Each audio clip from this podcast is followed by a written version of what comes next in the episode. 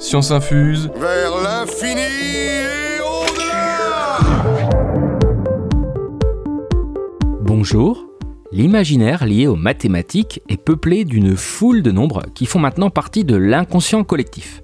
Il y a pi, bien sûr, et il y a aussi le nombre d'or. Ce nombre fascine depuis très longtemps. On le voit partout, hein, dans l'art, dans la philosophie, la spiritualité, et même dans l'économie et la finance. Enfin, c'est avant tout un sujet mathématique. Et c'est bien pour ça que je vais répondre à cette question. C'est quoi exactement le nombre d'or? Eh ben, c'est une bonne question, Emilien.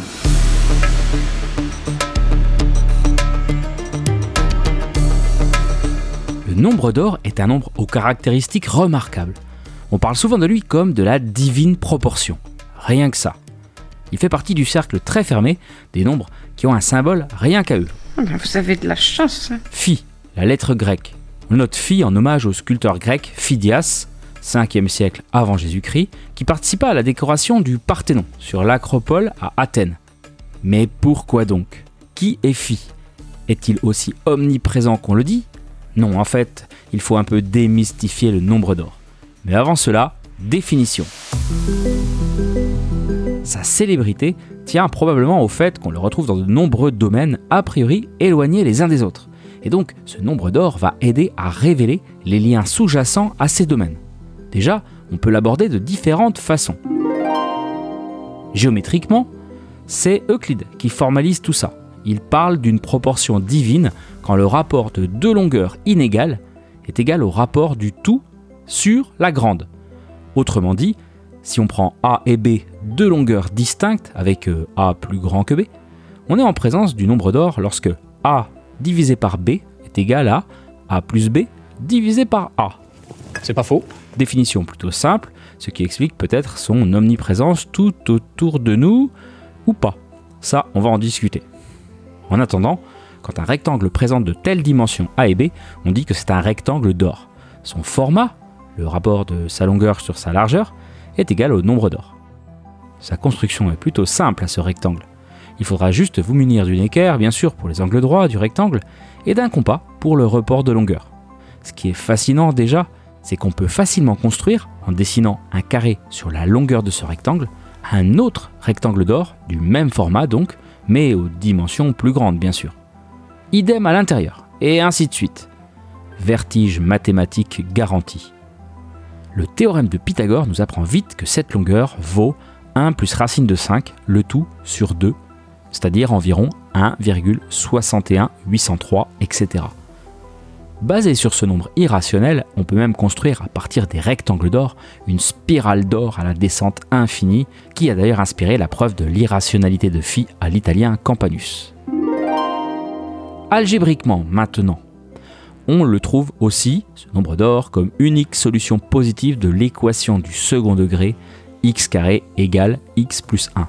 Dit autrement, si on le multiplie par lui-même, cela revient à lui ajouter 1. Et dit encore autrement, 1,61803 fois 1,61803, c'est environ égal à 2,61803. Et c'est le seul nombre positif qui vérifie ceci. Et encore une fois, bien sûr, la théorie de résolution des équations du second degré amène à 1 plus racine de 5, le tout sur 2. Bon, ok, mais pourquoi un tel engouement autour du nombre d'or? Mais pourquoi?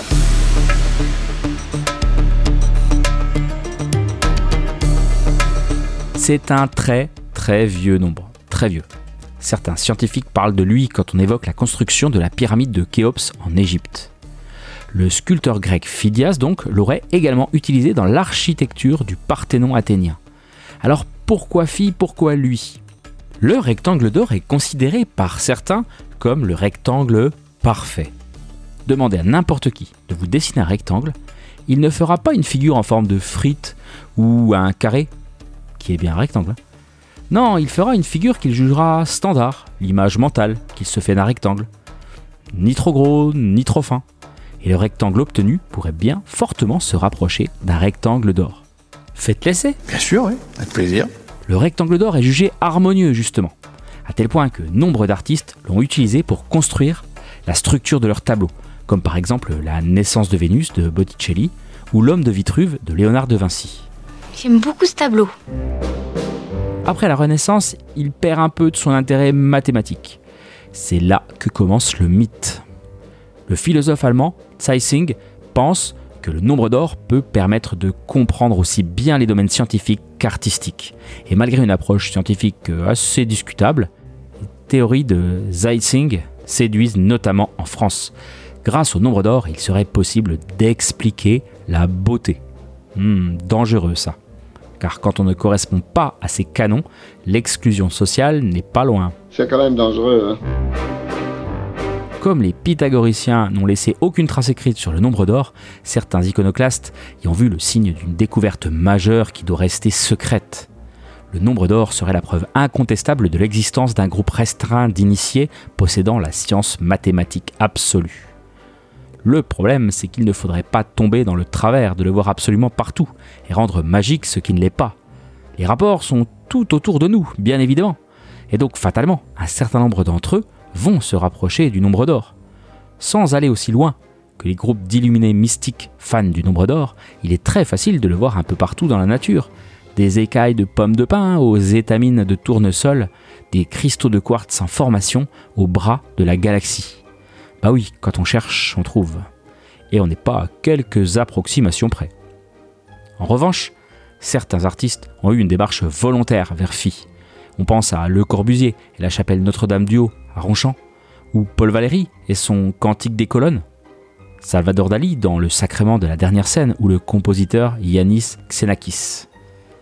Mais aujourd'hui, en mathématiques, au-delà de la route traversée par Phi à travers la grande et la petite histoire de l'humanité, on ne peut l'évoquer sans penser à la suite de Fibonacci. La quoi? Eh bien, on en rediscute dans le prochain épisode. Merci pour votre écoute. Science Infuse revient donc bientôt pour la suite de cet épisode mathématique. Au menu, des lapins, des horizons numériques, la suite de Fibonacci donc, et pourquoi pas un peu de musique. En attendant, n'hésitez pas à laisser 5 étoiles sur Spotify ou Apple Podcast, et moi je vous dis à bientôt pour de nouvelles aventures.